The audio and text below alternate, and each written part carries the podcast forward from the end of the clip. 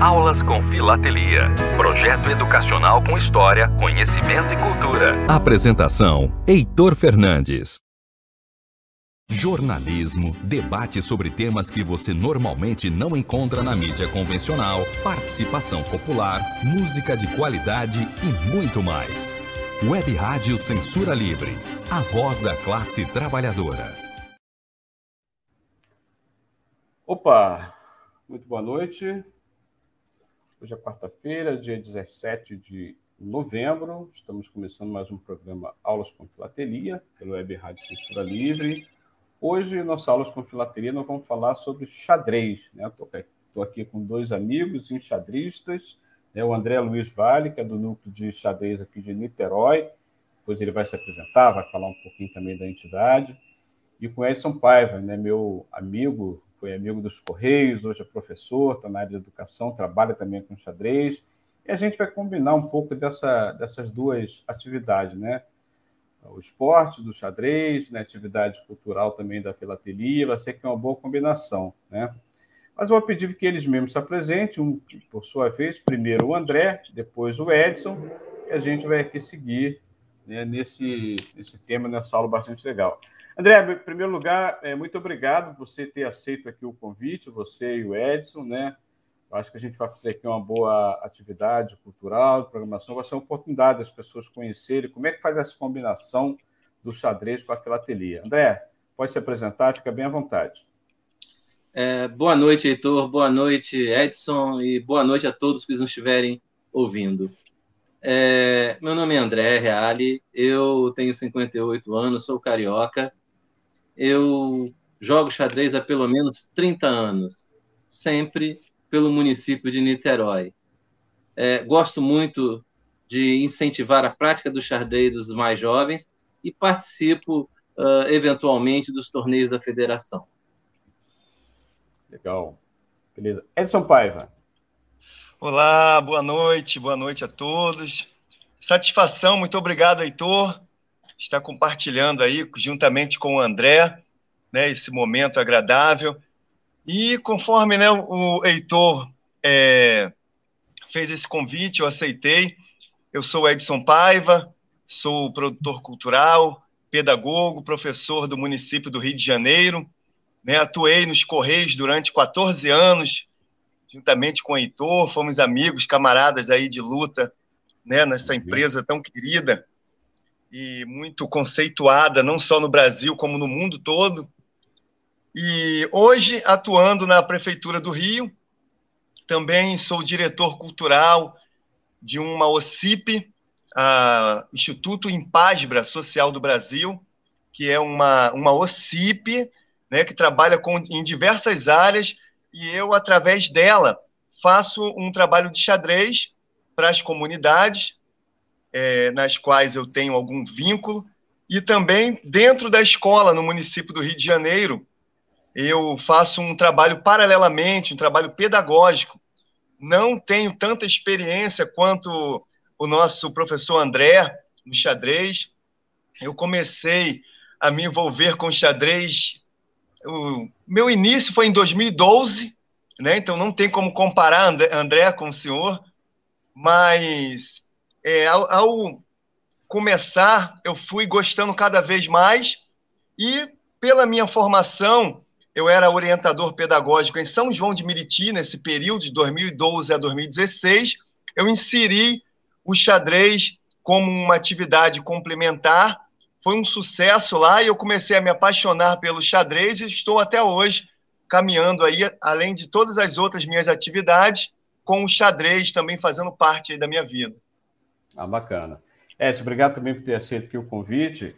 Eu queria começar que vocês falassem um pouco. Eu, eu, eu publiquei né, em alguns grupos de xadrez é, no Facebook é, o convite para que as pessoas conhecessem o programa, e um dos membros do grupo fez a seguinte pergunta: assim, ó. Filatelia não é um estudo ou coleção de selos ou objetos postais? É. A resposta é, é isso mesmo. E o que, é que tem a ver com xadrez? Né? Foi a pergunta dele. Né? Seria sobre a época de quando se jogava xadrez por correspondência, chamado xadrez epistolar, né? que existia há muito tempo, né? muito tempo atrás. Né? É, é uma pergunta que ele faz curioso, né, que vocês podem muito bem ajudar a responder, né? O André e o Luiz, inclusive, ele, além de ser enxadrista, né, ele também é filatelista, está começando a montar né, a sua coleção, já tem diversas peças, inclusive o último selo que foi publicado pelos Correios. E André, eu vou pedir você então para ajudar o colega na resposta e você falar um pouco da sua coleção, que daqui a pouco nós vamos mostrar algumas imagens dos selos né, que você coleciona. André Luiz, a palavra é sua. Perfeito. É, eu queria acrescentar um pouquinho mais na resposta desse jovem que fez essa pergunta. Ainda existe hoje é, o que seria o que seria o xadrez postal. Na realidade, ele foi substituído. Não tem mais aquele aquele lance de você botar a cartinha no correio, esperar chegar a carta, é, e ir correndo responder, etc. Hoje existem é, aplicativos, programas, né, que fazem essa função, mas que o resultado é o mesmo. Na realidade, você joga como se estivesse jogando postal. Você vai lá no programa, coloca o seu lance e espera uh, o adversário vir uh, pegar, receber e responder, né? Então ainda existe uh, numa quantidade ainda menor, mas ainda existe o, o que seria o xadrez postal. É, eu gosto muito da filatelia, sempre gostei. Eu, quando era garoto, eu uh, colecionava selos, né? Até os 15 aos 18 anos eu, eu colecionei selos é, só com estampas com tema do Brasil, só selos brasileiros. E depois acabou que eu não dei continuidade à coleção. É, recentemente, questão de três meses, eu resolvi voltar a colecionar selos. É, a minha coleção de xadrez é, é de peças de xadrez. Eu tenho uma coleção há longos anos de peças de xadrez e tenho uma grande quantidade de jogos de peça. É, o legal do xadrez, né, do, do, selo, né, é que cada selo conta uma história, né, é, tem um, um, um motivo para ele ser é, editado, né, e isso aqui é o bacana do selo, e eu gosto muito, e eu voltei a, a colecionar selos há pouco tempo a respeito disso, né. Daqui a pouco eu vamos mostrar que... suas peças, André é iniciar, né? Eu, eu, eu, mandei foto de alguma coisa, de um, de um, de um terço, mas ainda é uma coleção muito pequena comparada uh, com os demais colecionadores. Como eu disse, eu sou um iniciante. Legal. Olha, alguns internautas e ouvintes já estão entrando aqui né, nas redes sociais. Você que está é, começando a abrir aí suas redes sociais, né? Você pode assistir o programa tanto pelo Facebook como pelo YouTube. O programa é ao vivo, né? Estamos ao vivo, depois fica gravado. Vocês podem também compartilhar para seus amigos, internautas. Antônio Figueiredo, jornalista Antônio Figueiredo, nos dá boa noite, bom programa, obrigado, Antônio. José Seco também é filatelista, ó, igual a você, André, igual a nós, André. É, ele é lá de São José do Rio Pardo, interior de São Paulo, né, nosso ouvinte aqui de longa data, muito apoiador do nosso projeto também, da boa noite. Que legal. Edson, é, sobre a Sim. pergunta aí do colega, né, o André já respondeu um pouco, né? Tinha antigamente, muito antigamente, né, o xadrez epistolar, né, que era troca de correspondência, hoje está na forma mais avançada, como o André falou, né? Você chegou a conhecer essa forma de, de jogo de xadrez? Não, não. Eu, eu não sou filatelista, né? Uhum. E acho assim muito bacana, né? Muito raro também essa é, essa coisa de, de, de, estar trabalhando, colecionando e estudando né, a respeito dos selos. Mas quanto à, à pergunta, né, eu, eu vejo no xadrez uma quantidade muito grande de, de condições para poder trabalhar. E, por exemplo, conforme o André falou, esse é o avanço tecnológico que nós tivemos, né, até mesmo as cartas né? Antigamente tinha aqueles programas de, de rádio, não sei se vocês lembram, da Rádio Mundial, por exemplo. Sim. Você mandava uma, uma carta e aí ficava na expectativa de, de o, Locutor? Caiu a sua conexão? Eu acho que sim. Não, não, a gente está te ouvindo. Voltou, voltou. Está ouvindo, né? Acontece. Voltou. Sim. É, então, quer dizer, essa te a tecnologia fez né, acabar muita coisa interessante. Como, por exemplo, a, a, conforme estava falando, não sei se, chegou a pegar, as cartas, né, Heitor? A gente tem. Nós que trabalhamos no. Que eu, eu você ainda está né, nos Correios. A gente tinha né, a carta como uma referência né, principal ali do, dos Correios. E eu tenho, por exemplo, parentes que vieram do, do Nordeste e utilizava muito né, aquela carta, esperava 20 dias, 30 dias para poder receber e, uhum. e depois responder né, tudo isso. E a questão do, do xadrez, pela tecnologia, a gente não tem mais essa a utilização da carta, mas nós temos né, os programas, conforme o André falou, que pode você trabalhar, né, o, tentar trabalhar assim o, o xadrez através da tecnologia, conforme é, correspondência, né, digamos assim.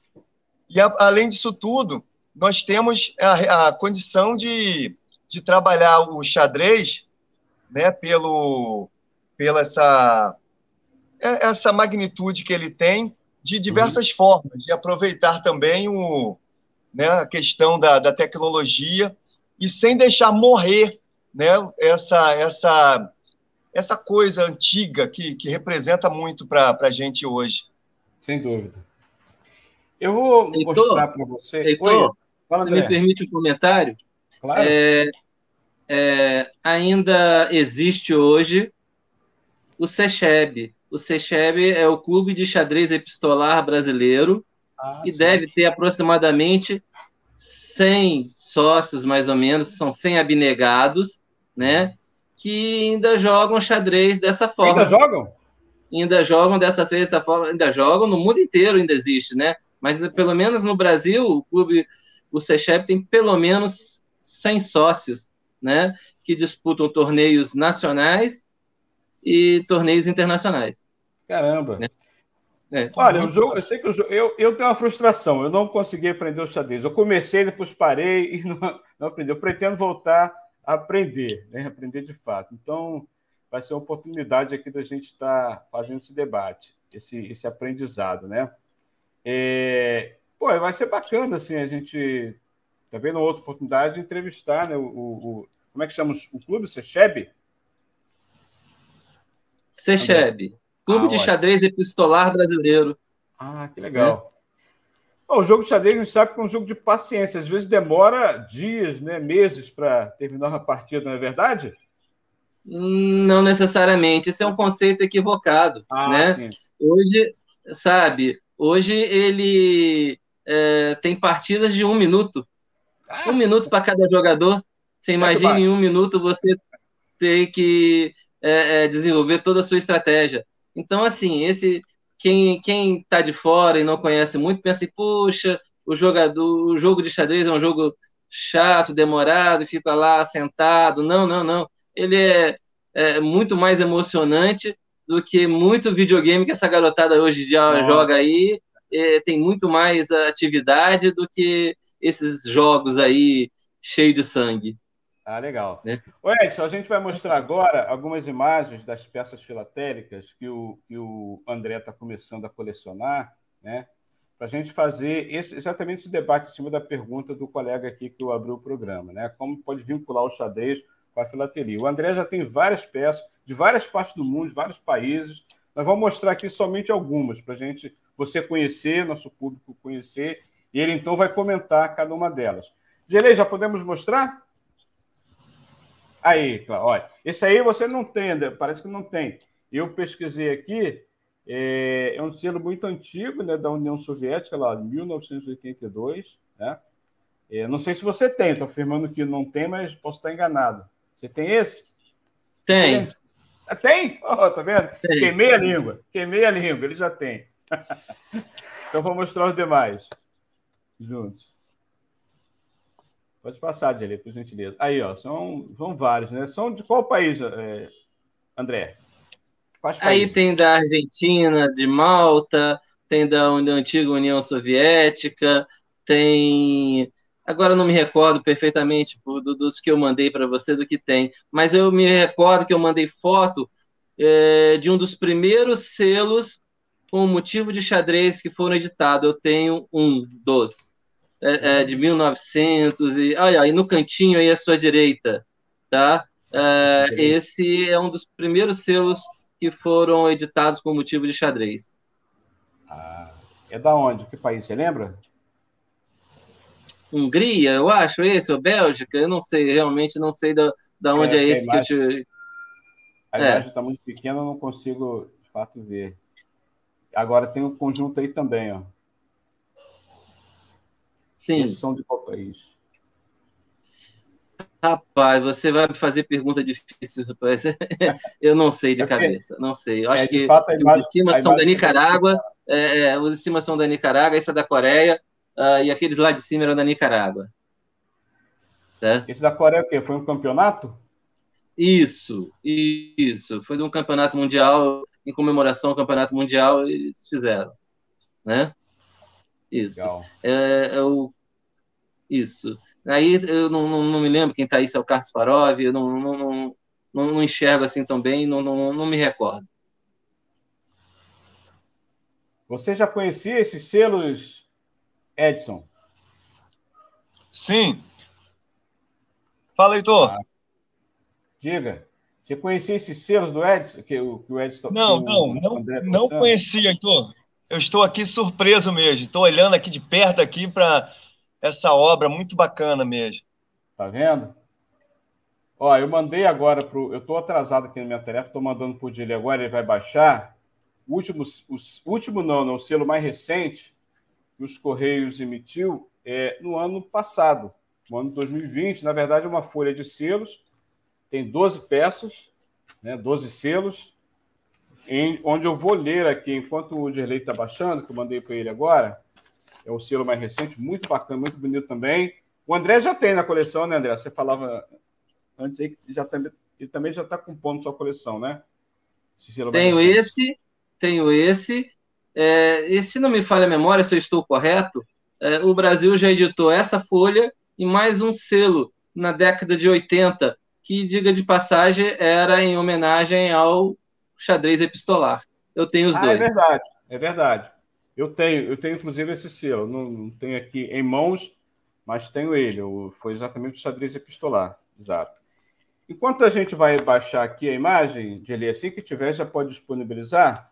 Eu vou ler então aqui, vou ler na íntegra o edital que foi publicado, quando foi publicado essa folha de selos, porque ela, esse edital é assinado, Edson, pela Confederação Brasileira de Xadrez, né?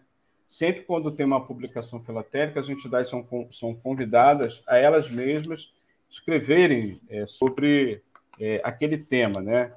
E assim, é, vocês poderem ficar à vontade depois para comentar sobre o que falou a Confederação Brasileira de Xadrez. E no segundo bloco, então, vocês vão falar sobre o trabalho de vocês nas entidades que vocês fazem parte, tá? Vamos lá, eu vou fazer a leitura aqui. Já tem a imagem aí, Gerlei? que a gente pode mostrar. Mandei para você agora pelo. O direito deve estar baixando. Eu vou deixar ela fixa aqui na tela. É... Deve estar chegando. Ela vai ficar fixa aqui para o público conhecer também. Né? É... Já está na tela, Dilei? Não está aparecendo ainda. Deve estar lenta aqui a conexão. Eu mandei para você agora. Não está na tela ainda não, Dilei. Mandei agora. Aí, é essa, né, André? Já consegue Perfeito. ver? Perfeito. Sim. Legal, ó. É uma folha de selos, tem 12 selos lá em cima, tá vendo, Edson? Tem 12 selos lá em cima, ó. É, cavalo, a torre, o peão. Se eu estiver falando besteira, vocês me corrigem. e lá embaixo também tem mais 12 peças, tá vendo? Elas estão invertidas, né? Bacana. Eu vou ler aqui, ó. Ele fala o seguinte, ó. É, essa emissão é composta por 12 selos que ilustram as seis peças brancas e as seis peças pretas do xadrez. Ao fundo da folha, dois tabuleiros se encontram em perspectivas, cada um com as cores predominantes do seu conjunto de selos. Estes possuem desenho de suas peças e no canto superior direito está o ícone de cada uma, bem como a letra que a representa. As cores vibrantes ladeando cada peça branca e preta foram responsáveis por trazer modernidade a um jogo tão tradicional. A técnica usada foi a computação gráfica. Né? A computação gráfica, evidentemente, não tinha nas emissões mais antigas, no xadrez epistolar. Hoje, esse recurso é muito utilizado nas peças filatélicas, né, que nós estamos mostrando aqui. Tá? Vou ler aqui, então, o que fala o edital. A leitura vai ser bem rápida, né, um pouquinho longo, mas é bom também conhecer. Fala assim, ó, xadrez. Como atividade milenar, o jogo de xadrez é estruturado em torno de uma federação internacional congregando mais de 150 países e que conta com milhões de participantes em todo o mundo. Pode deixar de ler a peça exposta. É, em todo o mundo. Além de sua importância no âmbito esportivo, registra-se um número crescente de países que adotaram o ensino do xadrez como instrumento sociopedagógico. E cada vez mais pesquisadores, pais e professores em todo o mundo. Aí, professor Edson Paiva, cada vez mais professores em todo mundo descobrem os benefícios, especialmente aqueles de idade escolar, advindos da prática recorrente. A origem do jogo do xadrez tem diversas versões, sem provação unânime. Há teorias que teria sido criados pelos chineses, ou pelos persas, ou pelos gregos. Tem três teorias, né? Gregos, persas e chineses. O que é certo é que o jogo, após chegar na Pérsia, foi bastante difundido na região e os árabes, ao invadir a Península Ibérica, introduziram o jogo do xadrez na Europa.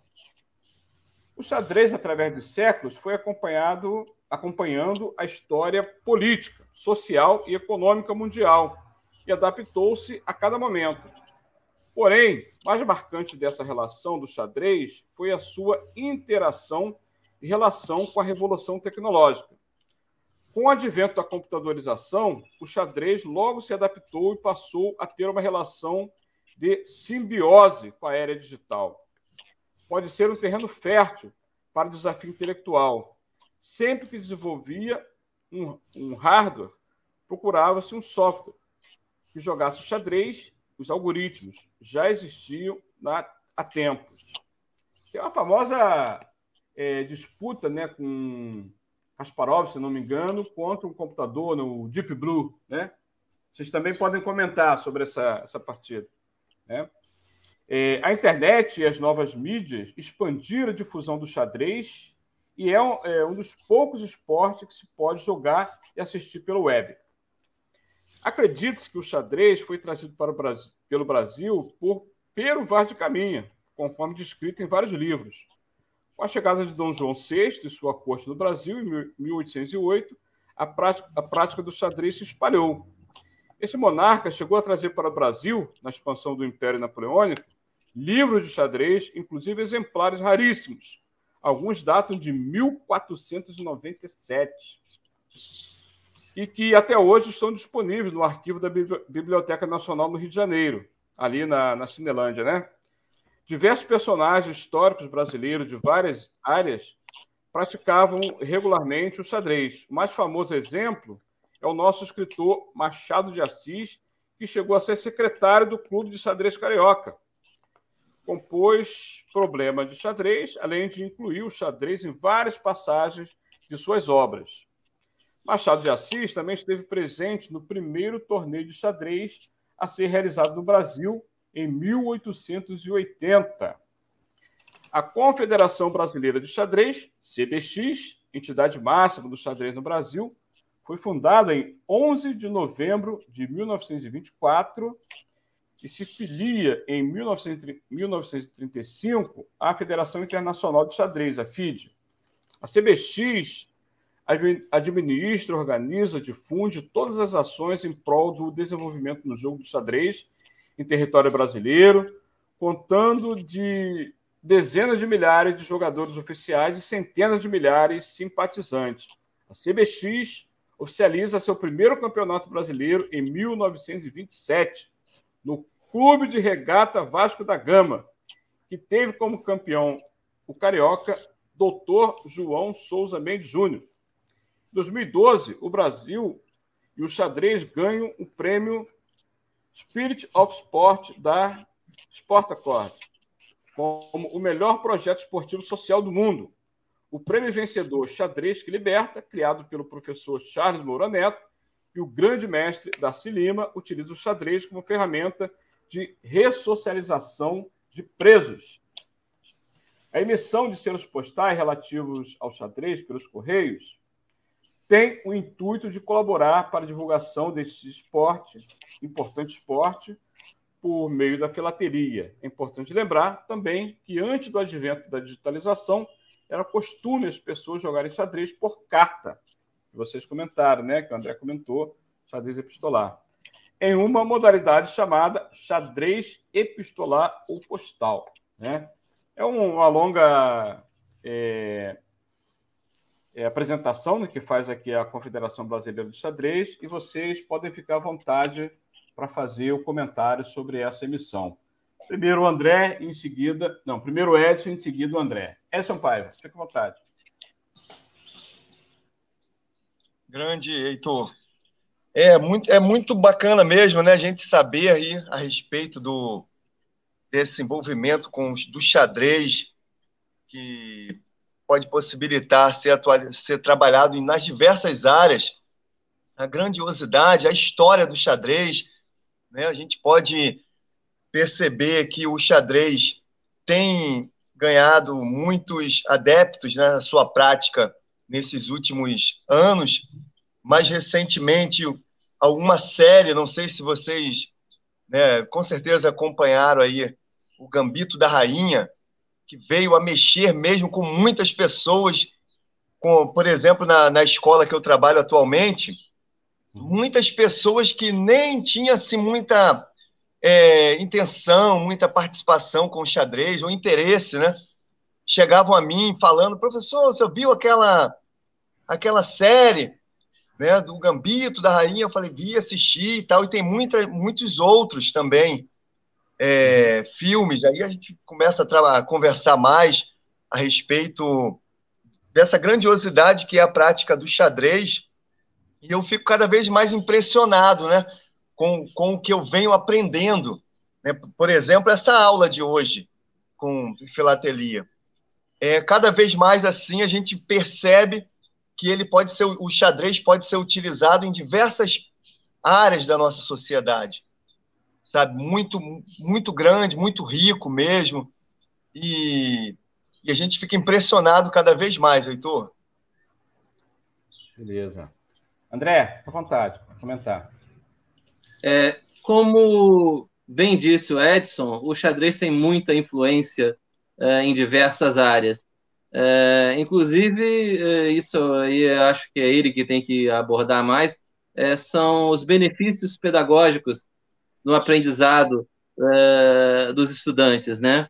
Agora, um aspecto que não foi abordado, que eu gostaria de assim mencionar, é que o xadrez é um dos claro. poucos esportes onde você pode reunir homens, mulheres, crianças, é, não tem limite de quantitativo de jogadores, você pode fazer uma competição com 200, 300 jogadores, com crianças jogando com idosos, é, diferente de outros esportes, como, por exemplo, numa competição é, de natação, que você coloca oito pessoas numa competição de futebol, onde cada time tem 11, tem quanto mais time, mais difícil é você organizar o torneio, né?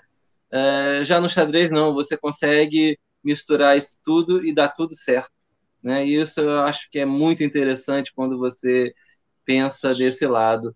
E quanto ao aspecto pedagógico, que é muito importante uh, o que ele proporciona, eu acho que o Edson é muito mais capaz de falar do que eu. O Edson vai, é, vai, fazer esse comentário sobre sua atividade pedagógica. No segundo bloco, a gente vai voltar né, a falar especificamente tanto na parte da, da UCIP, que ele participa, quanto aqui no Clube de Xadrez em Niterói. Né? É, eu tenho, assim, também um, na verdade, um cartão postal, cartão postal, se não me engano, é um máximo postal, é uma, uma eleição filatélica também, sobre exatamente né, o que marca o Dia Mundial do Xadrez, dia, na verdade não é hoje, né? Dia 19, 19 de novembro, né? É o é. dia do aniversário do nascimento do José Raul Capablanca, né? O xadrista cubano, né? É, detentor de título mundial lá na década de 20, né? Então, esse dia mundial do xadrez foi, inclusive, referência ao seu dia de nascimento, foi em 19, 1888, né? Em 19 de novembro, né? Queria que vocês comentassem assim os campeões mundiais da preferência de vocês, né? Tanto do André quanto do Ezio. Qual o, o campeão mundial que vocês? Eu sei que aqui no Brasil, na minha época, tinha o, o Mequinho, né? Não sei ainda por onde anda ele. Se vocês souberem, fale também, fique à vontade. Mas queria que vocês comentassem assim, qual que vocês mais admiram, quais que vocês mais é, reconhecem, como assim, se fosse um ídolo, né? Edson, depois André. Tá. É, Heitor, né, nas minhas é, iniciações com o xadrez, né, já muito, muito voltado ao pedagógico, eu comecei a trabalhar né, o nome de um menino na época, é, Magno Carson, ele hoje deve ter uma faixa aí de 26 anos. André uhum. deve até saber melhor do que eu, 27 no máximo. E ele tem uma, um material na internet, fácil de, de encontrar. Eu trabalho esse material. Quando ele tinha 12 anos para 13 anos, ele já era considerado um menino prodígio no xadrez. Ele chegou a, a jogar com Karpov, chegou a jogar com Gasparov e ele empatou, ele chegou a empatar, se eu não me engano. Ele ganhou o primeiro e, e a segunda partida com o Kasparov ele, ele empatou, teve um empate. Né? Isso ele tinha 13 anos e ele Nossa. vem a se tornar campeão aos 18 anos de idade. Então eu trabalho muito ele. É uma referência minha pela essa esse material que eu tenho como trabalhar para as crianças. Né? Ele pequeno, ele ali com 12 anos, né? ele jogando com adultos, conforme o André falou, a, essa, essa questão do xadrez, que eu falo muito, a grandiosidade de trabalhar o xadrez, ele com 12 anos para 13, jogando com um adulto né, de 52 anos, diferente do, de diversos outros esportes que não teria como, né, a questão física, né, interfere. O xadrez não. O xadrez é mais, é mais aquela questão de trabalhar a mente, né, de trabalhar ali o intelectual, a concentração e, e tudo voltado a, a, a, essas partes né, de, de trabalho, de domínio. E então, eu, eu trabalho muito o Magno Carlson, né, que é um norueguês, norueguês, deve estar com 25 anos, 26 anos, muito novo. Já veio ao Brasil algumas vezes, disputou aqui torneios. E é para mim, para mim é uma grande referência porque eu trabalho com crianças. Então, pelo material, né, conforme eu falei, eu tenho como como como ganhar muitos adeptos através da, da exposição do material dele sabe? Mas na, no, próximo, no próximo bloco eu vou completar esse raciocínio meu. Tá. Ó, o José Seco está perguntando aqui, ó. Pergunto para vocês, né? Vou colocar a primeira aqui, ó. Tenho um selo de Cuba referente a Emanuel Lasker. Vocês conhecem? O José Seco pergunta. André, fica à vontade. Bom, esse especificamente, vocês conhecem o selo ou Lasker? O selo não conheço. O Lasker, com certeza, né? Foi um excepcional jogador e qualquer jogador uh, um pouquinho que estudou um pouquinho de xadrez conhece um pouquinho do Lasker, né? Não há dúvidas disso. É, em relação a a sua pergunta anterior sobre a preferência, né? Eu gosto muito do, do Bob Fischer, né? É, Bob Fischer foi um ícone dentro do xadrez, porque ele é, enfrentou, né?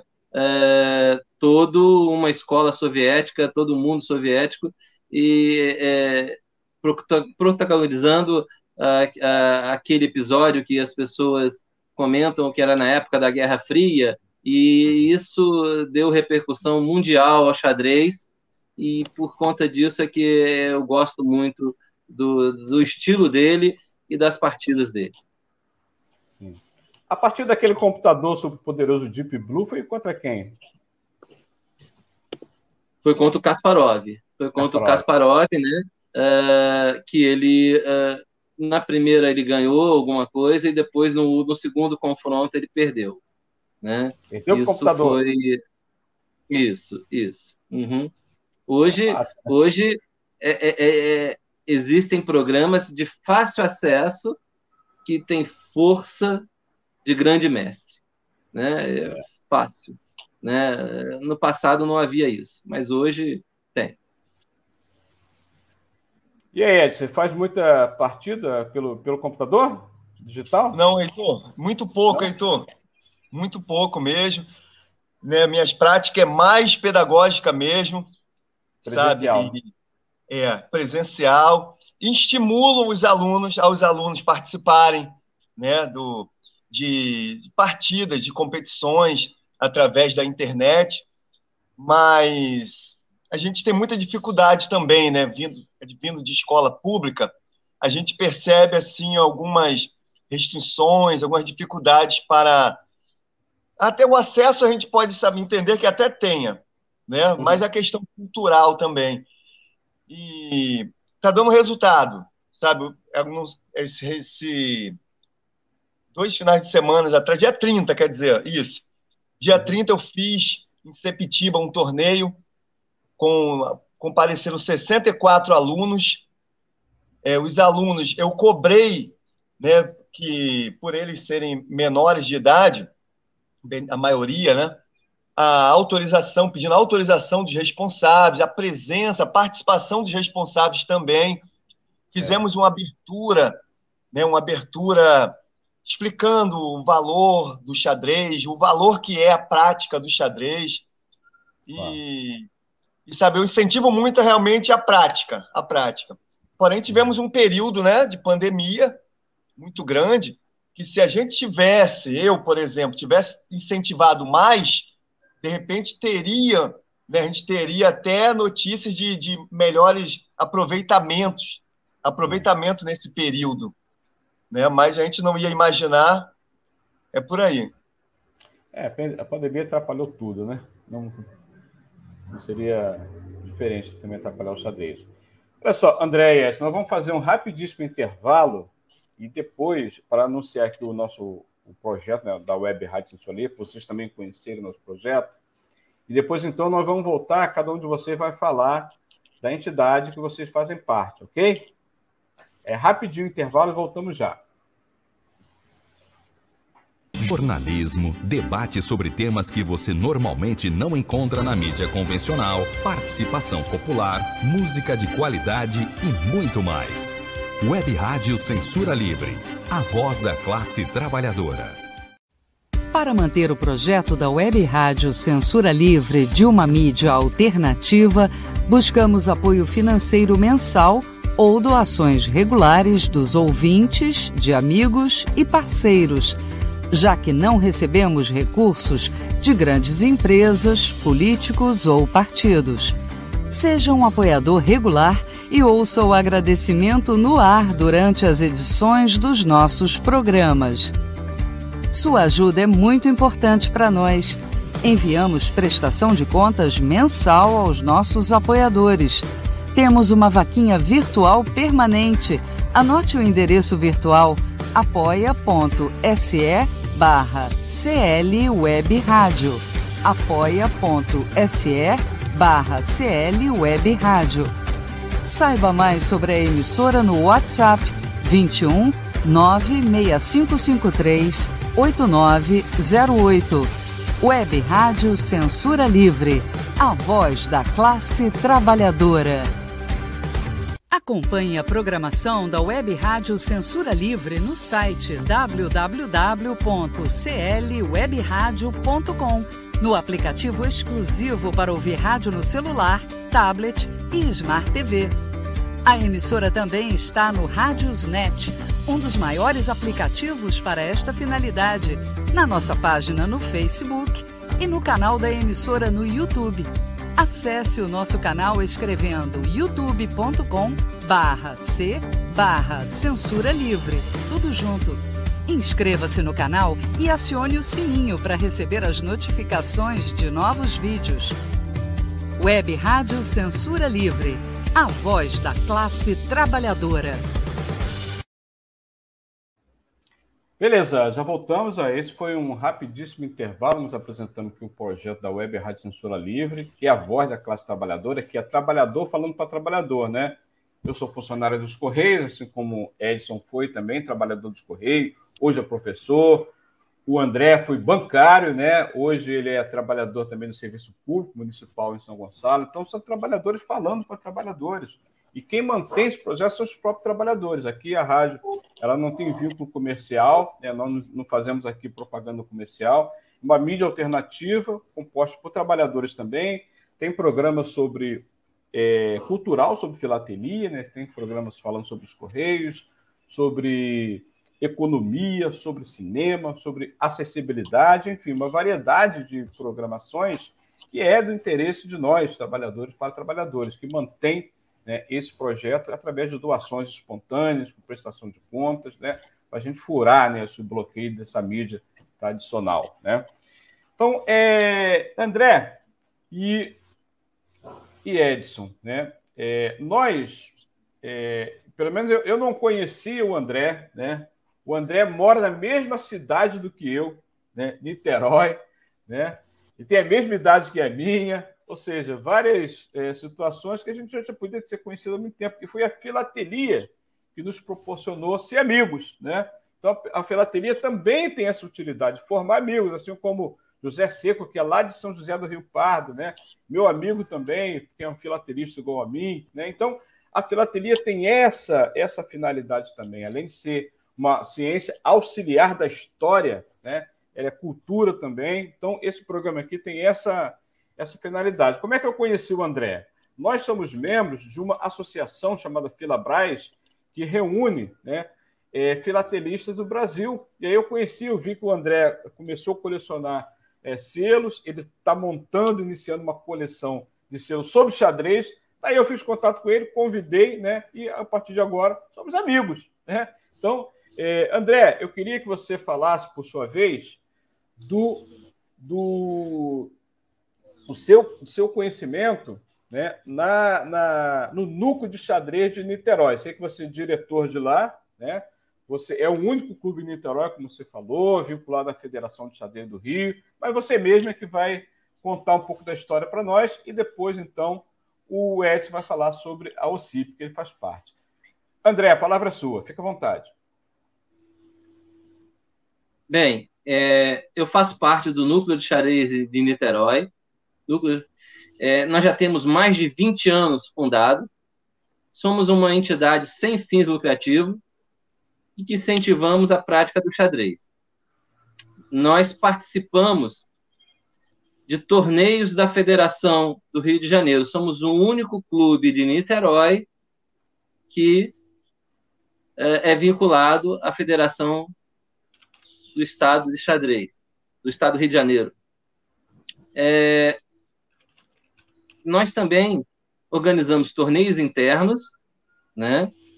É, fazemos é, atividades online, aliás, é, foi o que conseguimos fazer durante a pandemia, né?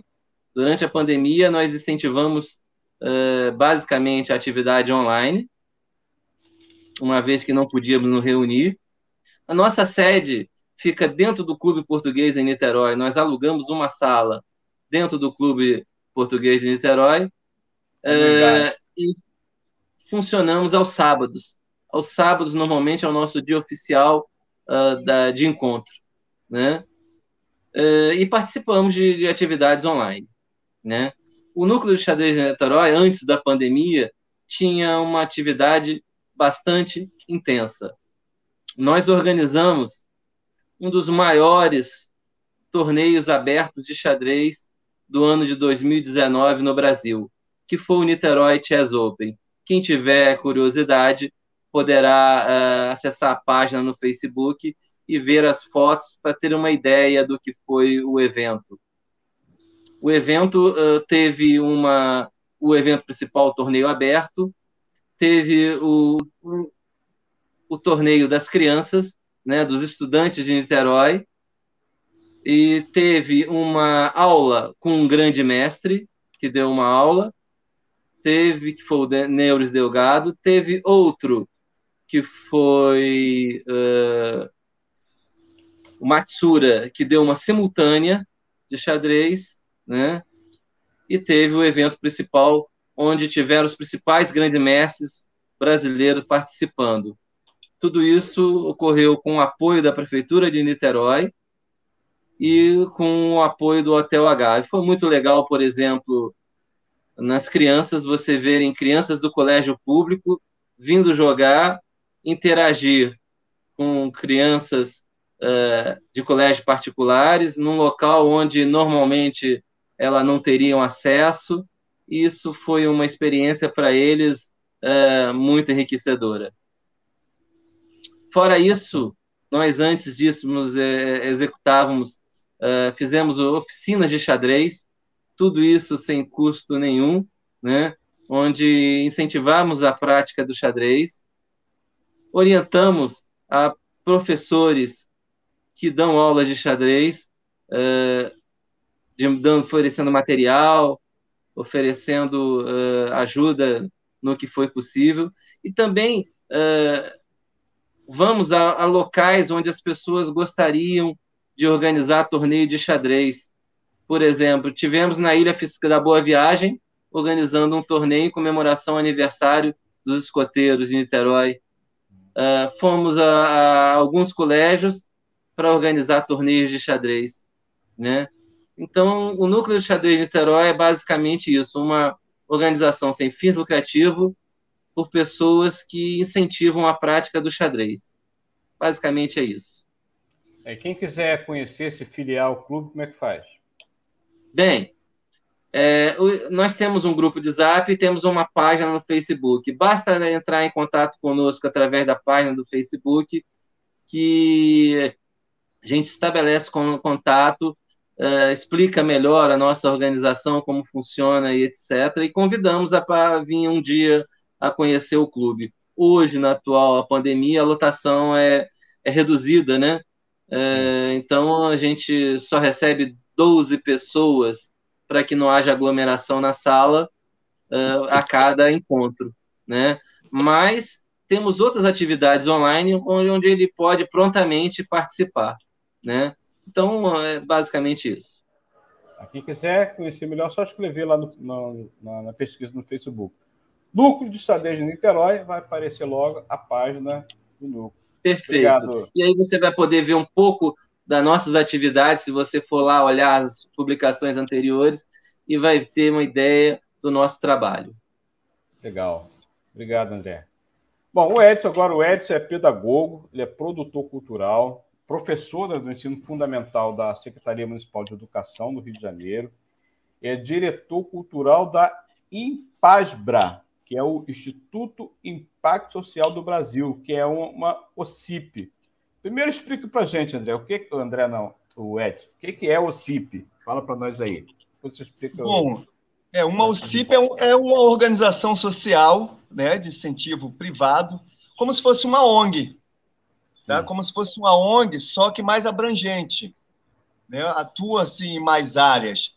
Essa nossa OCIP ela conseguiu, nós conseguimos a autorização a partir de diversas atividades nossas com associações de moradores, com ONGs, né, na área de meio ambiente, na área de, de, é, de trabalho, de trabalho e renda.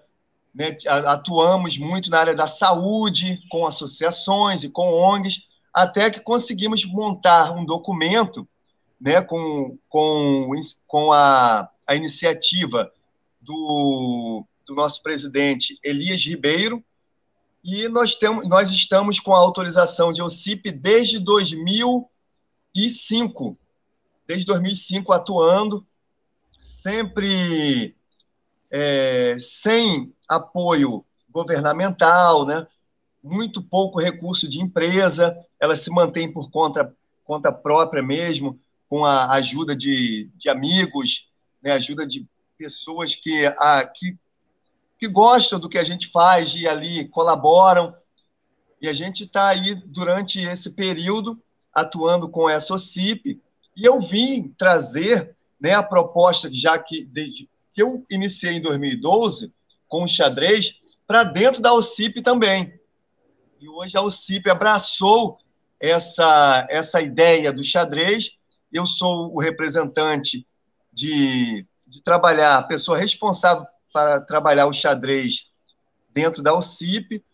Fizemos, por exemplo, na, nesse esse evento do dia 30, algumas entregas de moção de reconhecimento a diversas pessoas por serviços, bons serviços prestados às comunidades, né? E, e isso foi um, um complemento do nosso evento de xadrez do dia 30, lá em Sepitiba e entre outras atuações que a OCIP faz atualmente.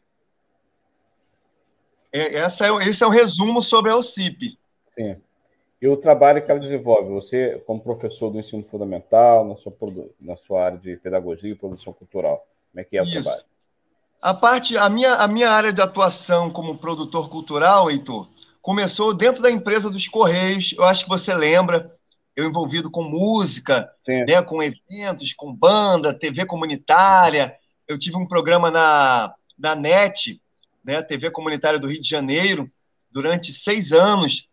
Isso foi de 2004 até 2010. O programa até continuou depois, eu passei para um outro produtor cultural e a gente gravou diversos artistas, né, CDs, lançamos coletâneas de CDs. Então, desde essa época, eu ganhei o Festival de Música dos Correios, não sei se você lembra, né, que nós tínhamos dentro da empresa Festival de Música de, que era anual, depois passou a ser a cada dois anos. Não sei se ainda existe hoje, eu acho que não. Agora é, sabe lá quando vai ter. É. Com o eu ganhei de tá, tá difícil, a gente sabe nem se a empresa, a empresa vai se manter né, com essa, essa, esse nosso cenário aí crítico, mas naquela época eu Oi? Vamos continuar lutando contra a privatização. É. Vamos sim. E eu fui né, o campeão de, o campeão de, de música, né? Ganhei o festival de música. E então, paralelamente a todas as minhas a, atuações de profissionais, a cultura foi crescendo ali. É, fui gerente de um estúdio musical de música, o musitec.com, e ali a gente abraçou tudo, né? Abraçamos ali é, a música, o programa de TV, programa de rádio também, rádio comunitária, na Praça Seca, aqui no Rio de Janeiro, é, Madureira também, e fomos ampliando. Fomos ampliando. Depois, quando eu saí dos Correios, em 2012, né, eu fui para a Prefeitura de São João de Miriti, como orientador, coordenador pedagógico. Trabalhei lá por quatro anos, paralelamente a São João também foi lá que eu iniciei o, o projeto xadrez. xadrez. O xadrez foi ali que eu comecei a gostar e amar né, o xadrez por conta do ganho, do benefício que o xadrez traz para as crianças. Né? Nós temos um período muito importante para, para as crianças, que é chamado de heteronomia. Né? Esse período né, que, que está ali entre 5 anos até 10, 11 anos de idade, é um período muito rico para a gente introduzir, para a gente trabalhar a formação da, da, do cidadão, das, das, crianças em si, né? Porque depois, Heitor, vem a, o período chamado de autonomia. E na autonomia, né, a gente conhece né, aquela, aquela ideia que você já, já tem o seu controle, você já se conhece, né, você não precisa mais de, de, do outro. E então, hoje em dia, com o avanço tecnológico, a gente precisa trabalhar muito bem isso, não só na escola, mas as famílias, a formação da criança dentro dessa, dessa faixa etária. É a faixa etária que ela está se formando e que ela ainda recebe né, o conceito do, do outro. E eu aproveito né, esse período, é, essa faixa etária, para poder introduzir o xadrez. Por exemplo, a, a BNCC, né, que, que vem trazer o, a nova diretrizes curriculares, ela tem a, a competência 8, a 9 e a 10, as três, é, mais precisamente, que eu trabalho diretamente com o xadrez, com outros professores, para poder, através do benefício que o xadrez traz, a gente ir cumprindo essas três competências: autoconhecimento, que é a 8, nós temos a empatia, que é a 9, dá para trabalhar com o xadrez, e nós temos a responsabilidade e cidadania, que é a 10. Sabe? Com o conhecimento do xadrez, o pouco conhecimento que eu tenho né, de prática, com o conhecimento pedagógico, eu estou percebendo, e, e realmente já é concreto, de 2012 até hoje, ganhos assim absurdos, sabe, imensos, e no, no cognitivo, no desenvolvimento da pessoa, do ser humano, com o xadrez. Isso percebi em São João de Meriti, em duas escolas que eu trabalhei, e agora na Prefeitura do Rio, que eu atuo como PEF, né, professor de ensino fundamental.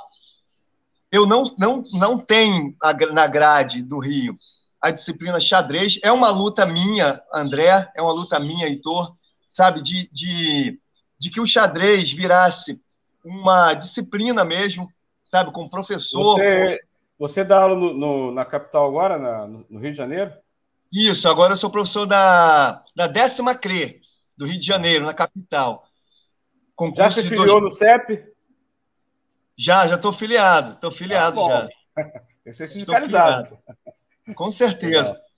E então agora, né, no, na prefeitura do Rio, na SME, eu, por minha conta, né, já que eu ainda, a gente ainda tem que lutar muito para trazer o xadrez para virar uma disciplina, até mesmo, André, essa ligação, né, por exemplo, o seu trabalho externo, núcleo, com um trabalho na escola, sabe, vai enriquecer muito, muito mesmo, porque o aluno. Então, é, isso que eu ia te perguntar. Você acha possível pegar esse, esse pedacinho de papel dessa coleção do André e ajudar nas aulas do xadrez?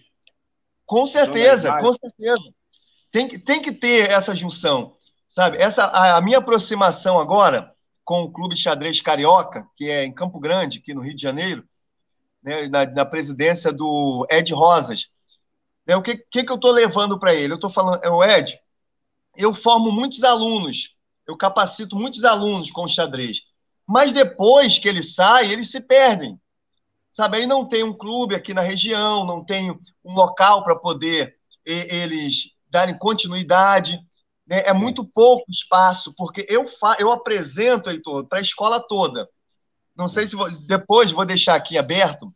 Né? Quem quiser conhecer algum, alguns serviços, algumas atividades que eu fiz, no meu Facebook, tá. né, professor Edson Paiva, vai ter fotos, de todos os projetos de xadrez que eu fiz, desde 2016, na Prefeitura do Rio, até hoje. Okay. E nós temos, por exemplo, o xadrez humano. Né? O xadrez humano confeccionado, é, é, preparado pelos próprios alunos e com apoio meu e de outros professores, professor de arte, uhum. professor de educação física, sabe? Os alunos são peças, eles fazem os movimentos no, no tabuleiro gigante, na quadra. Quer dizer, é algo diferente, sabe? Algo que a gente apresenta para a sociedade. E muito mais, Heitor, muito mais que a gente tem que fazer essa parceria, né? esse, esse link, o trabalho que o André tem, com o trabalho uhum. das escolas e levar para a sociedade esse benefício que é a prática do xadrez. Ok. André, é, Edson, muito obrigado. É, como a gente tem aqui a intenção de formar novos amigos, né? Você me permite, eu troco o telefone de vocês, né? Para vocês o André vai te apresentar a coleção de selos dele para você, né? Você pode, inclusive, trabalhar com elas na escola, vai ser um, um trabalho bacana, né? É, eu queria que vocês agora fizessem uma saudação final, né? A gente já está exatamente uma hora de programa, passa muito rápido, né? Mas esse é só um primeiro encontro de vários outros, né? A gente mantém aqui relação de amizade, de contato, e futuramente a gente vai voltar a esse tema aqui. Foi muito prazeroso conversar com vocês, eu agradeço muito, né? muito obrigado por ter aceito o nosso convite. Queria que cada um de vocês fizesse aí, então, uma saudação final, falando com o nosso ouvinte, nosso internauta, com o público da educação, do xadrez, da filatelia. Fiquem bem à vontade. André Luiz, depois Edson Pai. André, a palavra é sua. Bem, é, minhas palavras finais são: colecione selos. Cada selo tem uma história. E isso torna fascinante colecionar selos. E, obviamente, jogue xadrez, né? O xadrez tem muitos benefícios para todos. Eu quero dizer que foi uma grande satisfação estar aqui com vocês, dar um pouquinho da minha experiência e ouvir, conhecer vocês e ouvir um pouquinho da experiência de vocês. É, o núcleo de xadrez Niterói está à disposição de quem quiser conhecer. Vai ser um maior prazer receber a todos. É isso que eu gostaria de dizer. Muito obrigado. Nada, eu que agradeço. Muito obrigado, André. Edson Paiva, sua saudação final para a gente fechar o programa. Olha só, o Edson, e a gente vai tentar aqui. Gelei, vê se você acha aquela, aquela, música, aquela música, aquele áudio da campanha contra a privatização dos Correios, tá? para a gente fechar o programa aqui em grande estilo. Edson Paiva. Sim, Heitor. Te agradeço, Heitor. Eu lembro que há uns quatro, uns quatro não, mas uns dois anos e pouco atrás te encontrei lá na cidade. Você já tinha preparado esse convite, Foi. né? Antes da pandemia, né? Eu com certeza, eu falei, Heitor, com certeza eu quero participar porque eu quero aprender mais. A vida é sempre um aprendizado, né? Quero conhecer mais o trabalho do André e agradecer por, a vocês dois por esse momento. O que mais?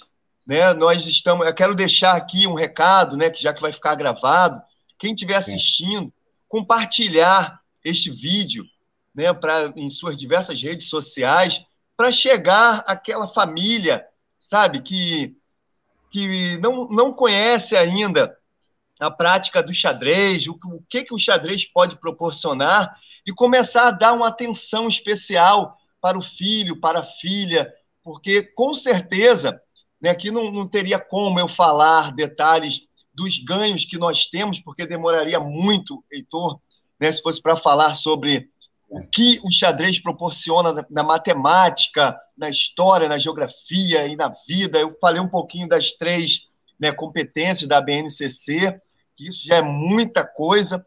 Então, se você está assistindo, compartilha, sabe? Manda para aquela pessoa que você acha que, que vale a pena chegar, que tem um filho, que tem uma filha na idade, principalmente entre 5 a 11, 12 anos, porque é a idade que antecipa a autonomia, então é a idade que vai amadurecer e vai aprender muito. Tá? Redes sociais, lá o professor Edson Paiva vai ter fotos dos projetos, das atividades, né? tanto na área cultural, na área de música e outras, e principalmente na de xadrez. Muito obrigado mais uma vez, Heitor e André. Eu que agradeço. André, quando tiver um encontro lá no, no, no núcleo, manda um convite para mim que eu vou lá, tá bom? Mando. Já posso deixar aqui, se você deixar rapidamente. No próximo ah, dia sim. 11 e 12, vai haver o campeonato niteroense. O local é que vai ser definido na próxima semana, porque precisa ser um local com bastante espaço, né? E vai ser definido na próxima semana. Já o primeiro convite já está aí, mas os seguintes também eu vou mandar para você com o maior prazer. Legal. Obrigado, André. Obrigado, pra Edson. também, obrigado. André. Manda para mim também. Com certeza. Com certeza. Obrigado, José Seco. Pedro Paulo também aqui na escuta, dá uma boa noite para gente. A Márcia Lúcia também na escuta. Vários ouvintes de internauta mandando aqui a saudação. Obrigado, Márcia. Obrigado, Pedro Paulo. Obrigado, Delei. Grande abraço para todos. Até a próxima quarta-feira, 18h30, estaremos de volta. Um abraço. Aulas com Filatelia. Projeto educacional com história, conhecimento e cultura. Apresentação: Heitor Fernandes.